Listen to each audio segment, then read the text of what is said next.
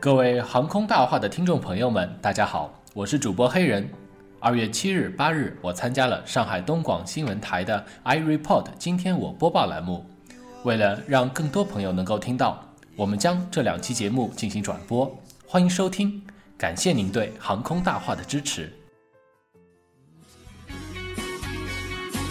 i report，今天我播报。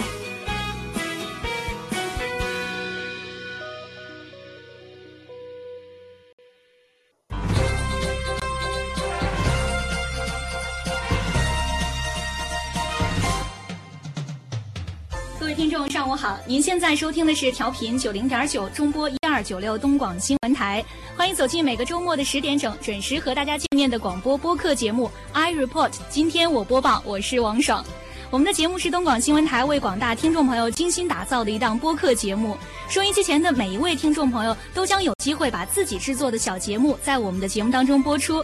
你想说的话，你正在经历的故事，你对新闻的看法，都可以到我们的节目当中来说一说。我们还会不定期的挑选优秀的播客选手走进直播间，来和我一起播新闻。那从今天开始，我们的节目就正式改版了。大家刚刚在宣传片当中也听到了，我们的节目在今后呢将会扩版到一个小时。那为了全方位的去展示每位播客选手的风采，我们为大家设计了四大板块：播客秀场、主播体验、麻辣新闻和能言善辩。在我们节目播出的同时，您可以通过东广新闻台的官方 APP“ 新闻加”、阿基米德互动社区、东广新闻台的官方微博和微信参与我们的节目互动讨论，为您支持的选手投上一票。互动的方式非常的简单，大家可以在我们的发出的直播帖上面留言，写上你支持的选手的名字和你想要说的话，我们会通过大家的支持率评选出每周的周冠军，还会在所有的参与投票的听众当中挑选出本周的最幸运听众。那周冠军将会获得价值千元的奖品，幸运听众将会获得价值四百八十元的精美奖品。接下来进入到主播体验。主播体验。那这个环节呢，我们将会从以往所有的投稿选手当中呢，挑选佼佼者走进我们的直播间来体验播新闻。在选手出场之前呢，先要为大家隆重的介绍我们今天的嘉宾——超级演说家节目第一季的季军。林志颖战队的得意干将，九零后新锐作家许豪杰，欢迎豪杰。哎，大家好，我是我是许豪杰，很高兴今天能来到这里。嗯，豪杰这个当初是被称作是九零后的代言人啊，我看过你的比赛，这个霸气十足。今天好像是有一点收敛了。因为生活中我就是这样子的。是吗？或者是因为以前是选手，现在是评委，感觉是不是有点不一样？感觉其实没有什么不一样了，那是今天是能够来听到更多、更多不一样的观点，也是很兴奋的。那接下来就有请我们今天的选手闪亮登场，请每位选手用三十秒的时间做一个简单的自我介绍。大家好，我是来自上海大学广告系的大二学生曹慧清。在以往的节目之中，我和大家分享过一些《沙尔利周刊》还有《人物》杂志上庞麦郎的评论。在今天的节目中，我希望可以和其他的选手一起针对给定的一些社会现象发表自己的观点和见解。各位听众朋友，大家好，我是来自上海的弄堂姐姐孙小杰。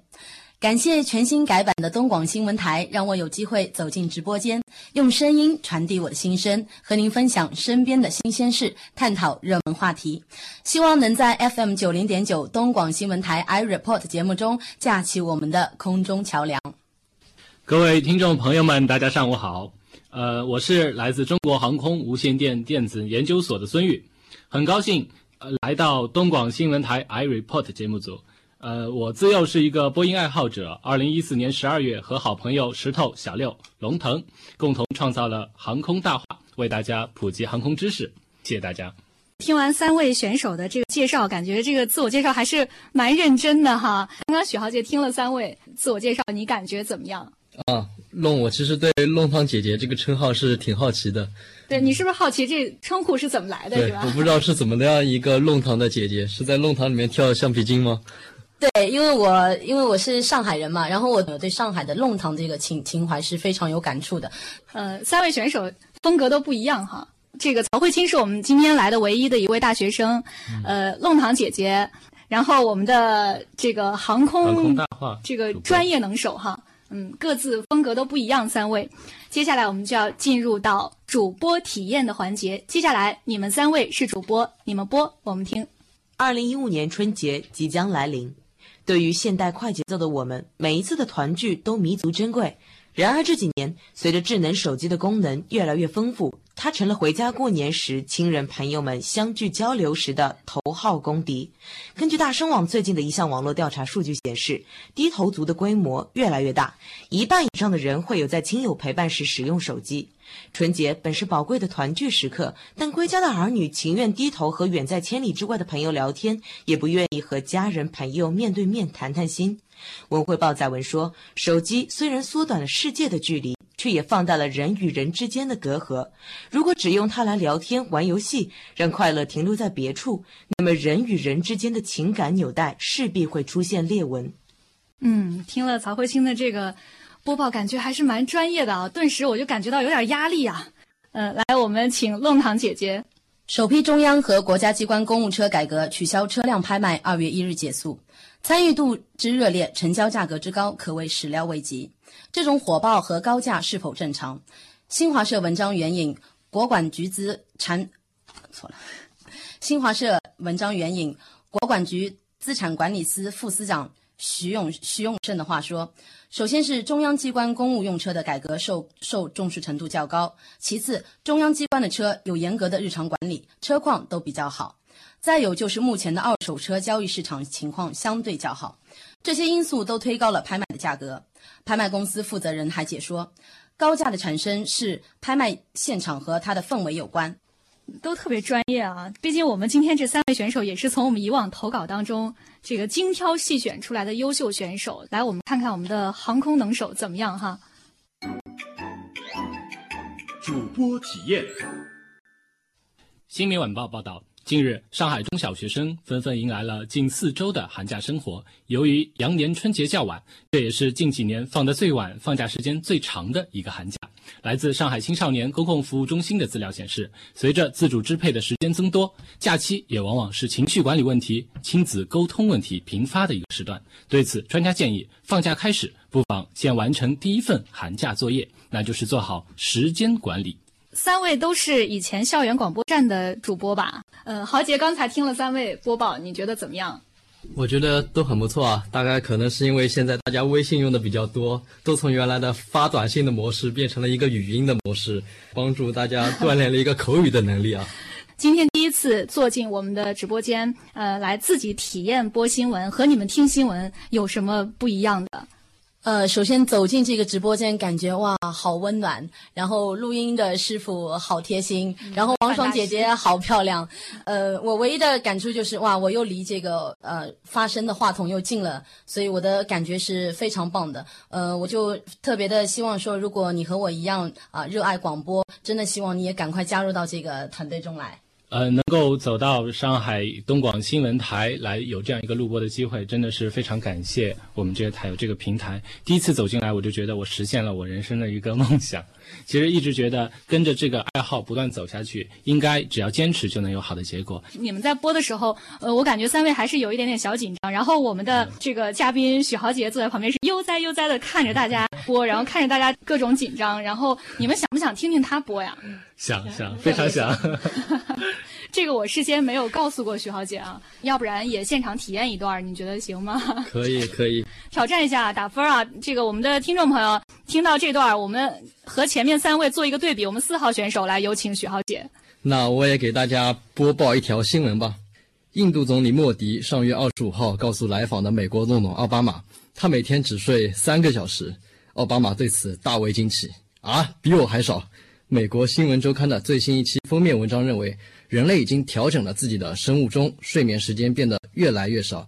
一项研究成果显示，我们现在比六十年前的人每天要少睡一至两个小时。呃，为什么我觉得前面三位选手播的时候，他们都像在播新闻？你怎么就像说相声呢？呃，我一边在播，一边在看这个新闻的内容。我想，我应该也应该多睡一会儿觉了。你们注意到他手在抖吗？注意到，注意到。没关系，观众朋友是听众朋友是听不到的。各位看到评委受虐，是不是觉得挺开心的？太棒了！我觉得如果开一个这个绕口令的话，我觉得他肯定说不过我。英英雄也是有平常人的一面。我们考虑以后，我们也设置一个环节啊，我们的选手来挑战我们的嘉宾。好啊，可以。好，那接下来我们进入到下一个板块，叫做麻辣新闻。麻辣新闻。好，进入到麻辣新闻。那这个环节呢，就是要请大家来和我们分享你身边的新鲜事儿、有趣事儿。那总之呢，生活百态，听你们来分享。来，先从曹慧清开始。今天我要和大家分享一下这样子的一个故事：究竟谁才是上海最晚放假的学校呢？各位听众朋友们，昨天晚上九点半左右的时候，我骑车半个小时回了家，家到学校有十公里路，我骑车是不是也挺快的呢？各位喜欢运动的朋友们，记得在新闻家和阿基米德上给曹慧清同学点个赞。我骑车这么久回家，我心里特别开心，因为我终于考完试了。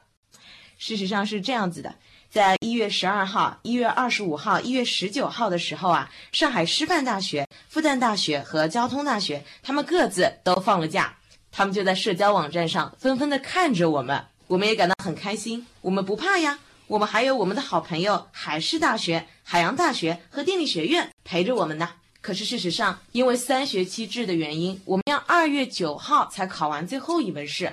我考的试算是比较早的，二月九号的正式放假，使得我们学校成了上海最晚放假的学校。呃，刚才这个曹慧清刚一开了个头，说你们猜哪个学校是放假最晚的？我猜你肯定会说你自己的母校。你这是来批评学校的吗？我们学校有很多很好的地方，我们放假。比较晚，我们开学特别早，同样是花一样的学费，我们学习的浓度和学习的质量，还有学习的数量都大大的提升了。对，虽然我们放假晚，但是我们开学早啊。没有错，没有错。我觉得吐槽那个放假晚，没有什么意思吧？对于上班族来说，那学生一族有一个假期的时间，已经是一件很幸福的事情了。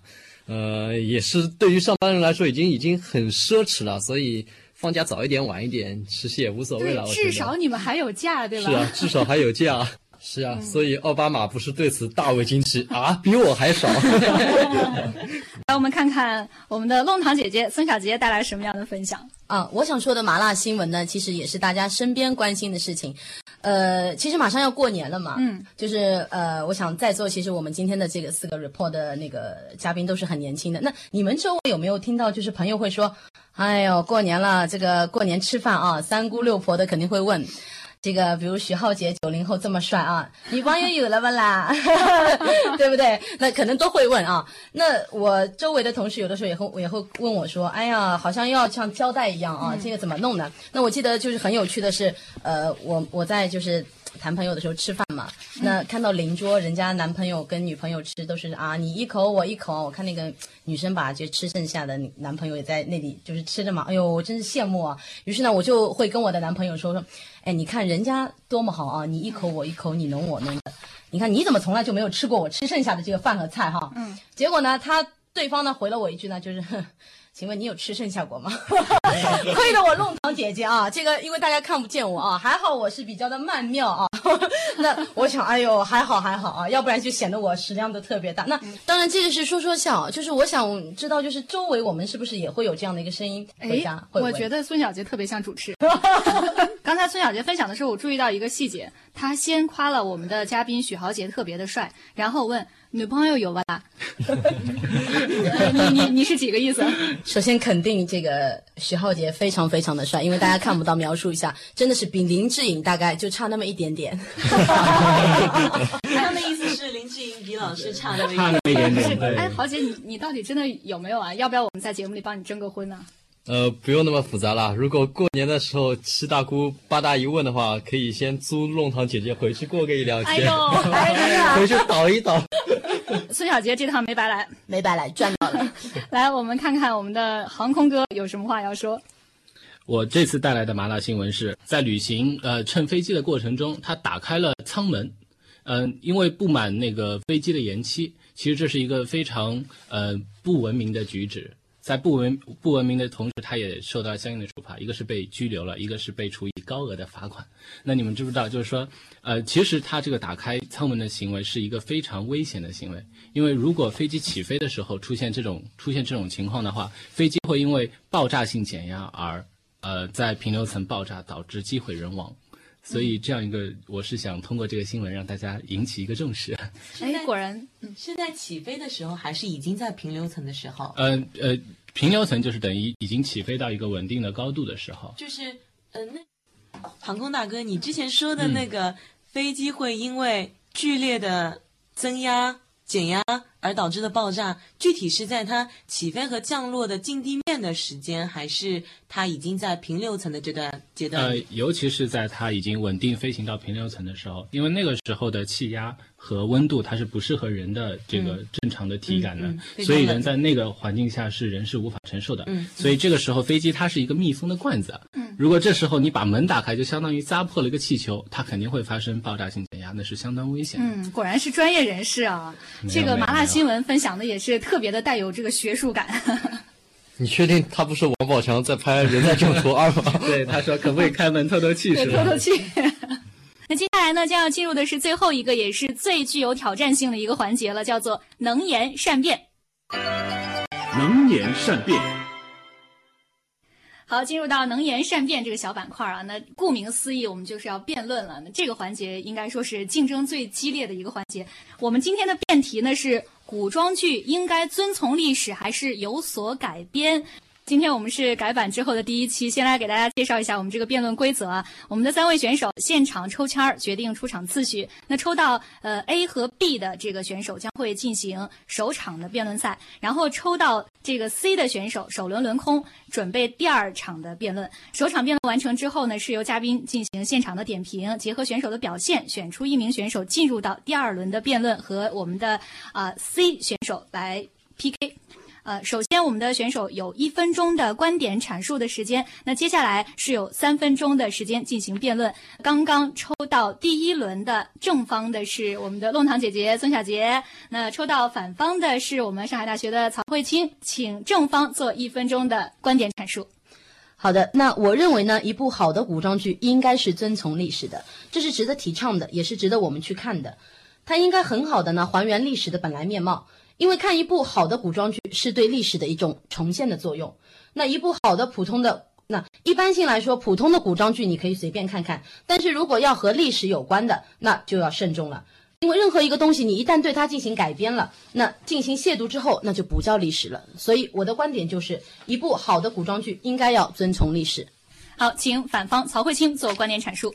我的观点是，古装剧是可以有所改编的。首先，古装剧的这个概念范围是非常大的，可以说是历史正剧，可以说是架空剧、穿越剧，它的概念非常的宽泛。我们一棍子打死，我觉得这个做法不是很恰当。我们再来看现在非常火热的《武媚娘传奇》，从最开始播放的时候，它的二点零收视率，在广电总局对它进行了。一些处理之后，它的收视率就飙升到三点零，说明观众还是喜欢这样的剧在这边的。尽管它是改编幅度比较大的一个作品，但是它满足了这个市场，它满足了观众们的心理，它也做到了创新，它也是一种文化的推进。做人嘛，最重要的就是开心。《武媚娘传奇》给观众们带来了欢乐，又有何不可呢？更重要的是，某种程度上，这样子经过改编的古装剧可以为观众们增加知识，因为观众在看完剧之后，他们会想，哎，这个东西是不是在历史上真的存在过？他们就会进行一些资料的盘查。好，在时间到，接下来就要进入到三分钟的自由辩论环节了，计时开始。那对方辩友刚才说的当红的最当红的古装剧《武媚娘传奇》，那不知道的呢，我还以为是《满城尽带黄金甲》的第二集。你看现在网络上纷纷又变成大头贴了。那我们从这部剧中关注到的，可能就不是再是历史的东西了。我刚才所说的一部的古装普通的随便古装剧是随便看看的，但是如果你和历史有关联的话，那就要慎重了，因为我们说。比如你呃说那个李少红导演的这个新版《红楼梦》，那个人我觉得里面的对话还有语言，甚至说出现那些妆容或者配饰，那从我读到的这个原著角度的话，我理解上其实还是有偏差的，那和我想象的不一样，所以有的时候我会觉得有有看不懂。那么浪堂姐姐，你说对于古装剧，它是要有一个级别的规范的。你说普通的我们可以随便看看，和历史相关的我们就不能随便看看。那么，可是它本来就是古装剧，它本来就是和历史相关的。你的分类，你的分类标准点究竟在什么地方呢？还有，我们为什么要对于古装剧持有一个慎重的态度？古装剧再怎么样，再和历史相关，再正经，再严肃，它还是电视剧。而电视剧本身最大的性质之一就是普遍性和娱乐性。我们看电视是为了什么？是为了休闲。观众朋友们看《武媚娘传奇》是为了什么？不是为了学知识，当然，同时我们可以学到一点知识。他们最重要的目的是经过《武媚娘传奇》的观看而得到一种自己心里的满足。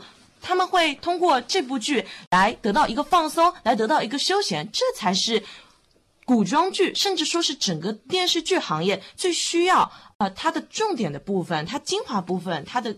概念就是在这边的。我觉得曹慧清没有这个可能审题明白，因为今天我们的辩题是古装剧是否应该遵从历史还是改编？那我的想法是应该遵从的。为什么？因为你刚才有举这个当红的古装剧《武媚娘传奇》，那我也可以说一说那那个由李少红导演的新版《红楼梦》这个剧。那个人觉得呢，如果说你是真的去读过《红楼梦》原著的话，你会觉得里面的对话语言，甚至出现的这个妆容配饰。那和原著其实我个人认为是有一些偏差的。那其中有一个桥段呢，就是很多丫鬟出来的时候啊，头顶上的那个发饰的一个配饰，其实，在历史的这个原著当中，我们可以读到这些东西，难道真的是戴在丫鬟的这个头上的吗？应该是有钱人戴的。那剧中为什么会出现这个有丫鬟戴这种有钱的？这个头饰呢，其实是对历史有一个偏差的。那么反过来说，每个人对历史的这个理解角度和人物角度都是有所不同的。那你在改编这个古装剧的时候，你是否真的是理解了这个历史？因为为什么说？不能轻易的去改编，因为如果你不改编，当我读这个历史的时候，我没有看到这个剧情，我是可以憧憬这样想象的，我可以尽情的想象，我可以想象《红楼梦》里的林黛玉究竟是怎么样的，薛宝钗又是怎样的，史湘云喝醉酒又是怎样的，那个醉态有多美。但是如果你一旦经过改编的古装剧，就可能会破坏我的这种美的感受。所以我的想法是，古装剧一定要遵从历史。我觉得在讨论的时候啊，在。《红楼梦》和《武媚娘传奇》之间还是有比较大的区别的。《红楼梦》它本来是一部小说，那这部小说它是有一个小说的原型，我们对它进行一个创新，我们对它进行一个连续性发展的推进。可是《武媚娘传奇》本来我们就是根据《资治通鉴》上面的一些小小的记载或者是野史的记录，对于武媚娘这个人进行一个全新的诠释。好，时间到。啊，这轮变得还是有点面红耳赤啊，这个火药味儿挺浓的。呃，雪豪杰觉得怎么样？我觉得弄堂姐姐也是把上海人的特质发挥的淋漓尽致啊，嗯，霸气十足是吧？是的，很有上海人在弄堂里面那种真的面红耳赤的感觉。根本无小辰光还是从弄堂里向长大的呀。哎呦，跟妈都不一样的呀。完了，这俩人还在互掐。嗯，你们都太有状态了，今天。这个难题就要交给许豪杰了。你来挑选一下，刚才两位谁可能更加的略胜一筹吧？嗯，对。那其实对于这个观点来说呢，我其实还是觉得，呃，在我自己的观点，我是认为一部剧它只是要好看，其实就可以了，因为。嗯，如果说它跟历史完全一样的话，是不可能。我们也不知道什么才是。有男生特别要求这个好看是吧？尤其是我懂的，画面好看，人物 好看，颜值要高，对吧？主要是剧情也要好看。那到底什么是历史？历史到底是真的假的？我们现在历史书上的东西是不是真的假的，都是不知道，所以也就没有一个你这个拍出来的是不是一定就是历史那个状态是没有办法去肯定的。那《纸牌屋》里面也说过，谁掌握了权力，谁就掌握了历史。那但是呢，我觉得持反方的弄堂姐姐，她的那个状态，她包括她的观点，非常能够让我听进去的，能够能够让我觉得她讲的也是有点道理。虽然不知道她讲的是不是真的有道理，那至少听上去还是挺有道理的，而且讲的也挺激动的。对，听下来好像你是这个在观点上是支持曹慧清的，然后好像这个刚才在这个整个氛围和当中，我是觉得弄堂姐姐略胜一筹，所以我也呃比较难判断。嗯 嗯，那怎么办呢？我们到底是呃哪位胜出呢？暂时的。那我还是觉得弄堂姐姐如果跟下面一位选手比的话，会会更加有看点一些吧。哎呀，我突然觉得这觉得这个曹慧君，对不起了。呃，我我突然觉得好像这个，要是以后谁把弄堂姐姐娶回家啊，这在家里吵架，估计小伙子可能吵不过。完了完了，我觉得这是一个非常强大的对手，而且刚才我觉得，呃，听到这样激烈的辩论也让我耳目一新啊。我觉得，嗯，对这个观点冲击两个人非常到位。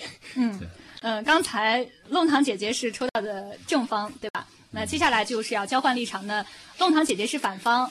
我们现在航空哥哈 是正方，再给大家这个介绍一下辩题。我们今天的辩题是：古装剧应该是遵从历史还是有所改编？呃，首先请我们的正方做一分钟的观点阐述。首先解释一下什么是古装剧，背景设定为古代或架空历史，但穿着古装模仿古代习惯的电影、电视剧、舞台剧都叫古装剧。近年来，宫廷剧、穿越剧获得居高不下的收视率，这类电影、电视剧呢是古装古装剧的一个分支。另外还包含了历史剧，如康熙王朝、汉武大帝等，非常重视历史现象的忠实再现。我认为古装剧反映了题材不应该受到限制，应该百花齐放，但重要的是表现其价价值观、历史观以及导向性是否正确。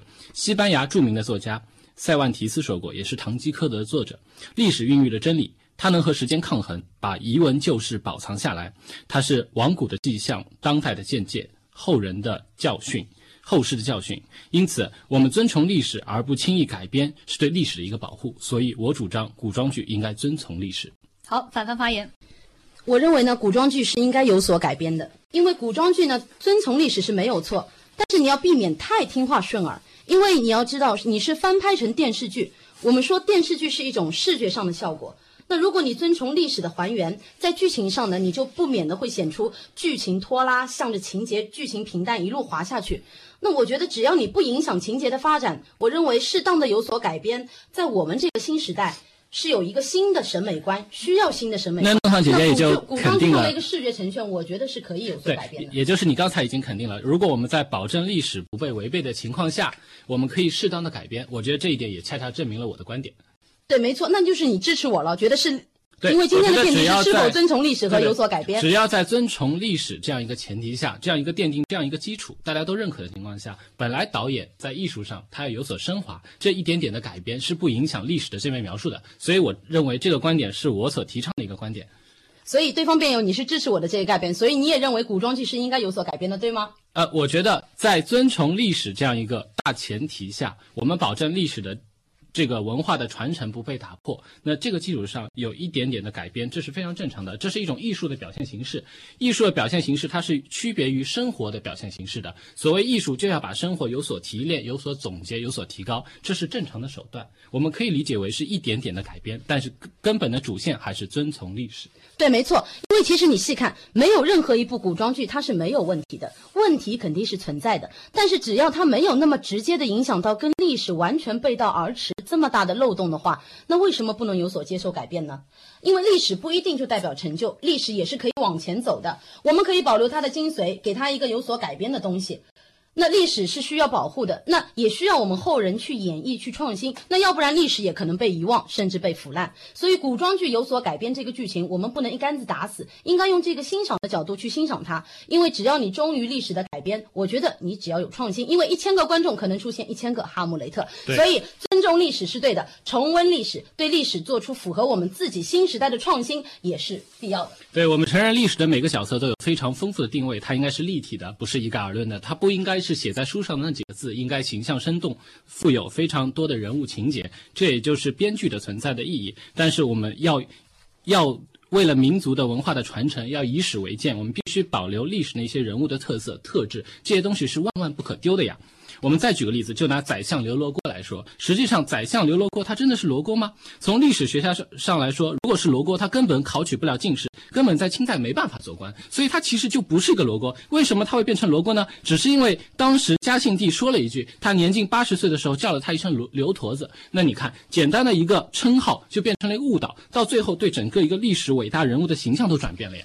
前提的基础上是，只要你遵从了历史，因为你看翻拍的这个《武媚娘传奇》和《甄嬛传》，在这个网络上的好评，以及在这个新时代的人类的这个心中，包括我们刚才的这个小帅哥啊，许许许同学，他也是非常赞同的。说我看到这个历史的这个古装剧的时候，我希望它有些创新，希望它有些改变，因为让我在视觉上觉得哇，这个剧很棒，让我甚至有对历史产生了兴趣，我可以去研究它的名著。所以在好，历时间到。谢谢谢谢。哎呀谢，谢龙堂姐姐还是很霸气啊！我觉得我们的航空哥好像这这个是不是男士也表现出了一点点的绅士风度，是吧？嗯，没有没有，我觉得他对方非常的厉害，然后确实是，哦，我在这边已经尽力了。我不知道孙玉是不是理科生啊？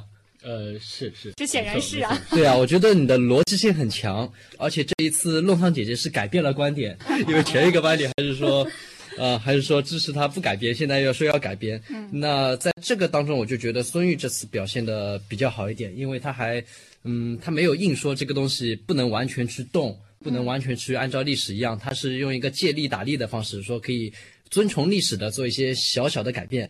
那他这样的观点抛出来之后，可能弄堂姐姐一开始一开始也也也招架不住，不知道怎么去回应他的一点点改变，这个的量到底在哪里？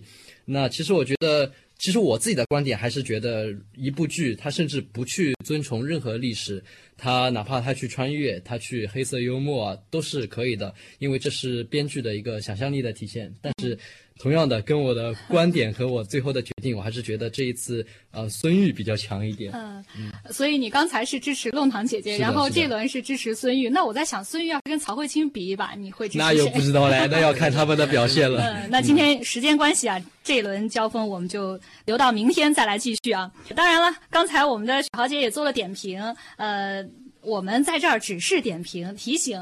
正在收听节目的我们的听众朋友，你们可以在我们的呃手机客户端，还有我们的新浪微博，还有我们的微信上面去给他们投票。呃，大家一定要记得，你们才是掌握他们谁得冠军这个大权的人，所以大家一定要上去给你支持的选手点个赞。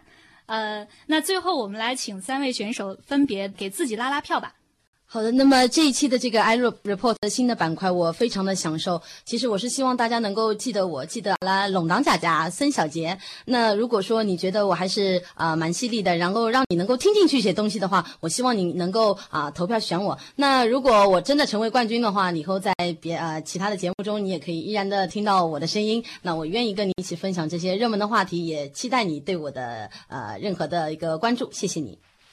那通过今天的节目录制呢，我们也看到了，就是像我们这样一些平凡的爱好者，也一样能够登到 iReport 这样一个很好的平台来。所以在这儿再一次感谢东广新闻台给大家这样一个机会。如果大家对我今天的表现还算满意，请大家给我投上一票，谢谢。我觉得观点、角度还有立场都是可以改变的，重点是你们喜不喜欢我。如果你们喜欢运动的话，请投我一票；如果你们喜欢 Photoshop 和摄影的话，请投我一票；如果你们喜欢腹肌，如果你们喜欢画画，请投我一票。我们有更多的空间、更多的时间可以去交流，记得投我一票。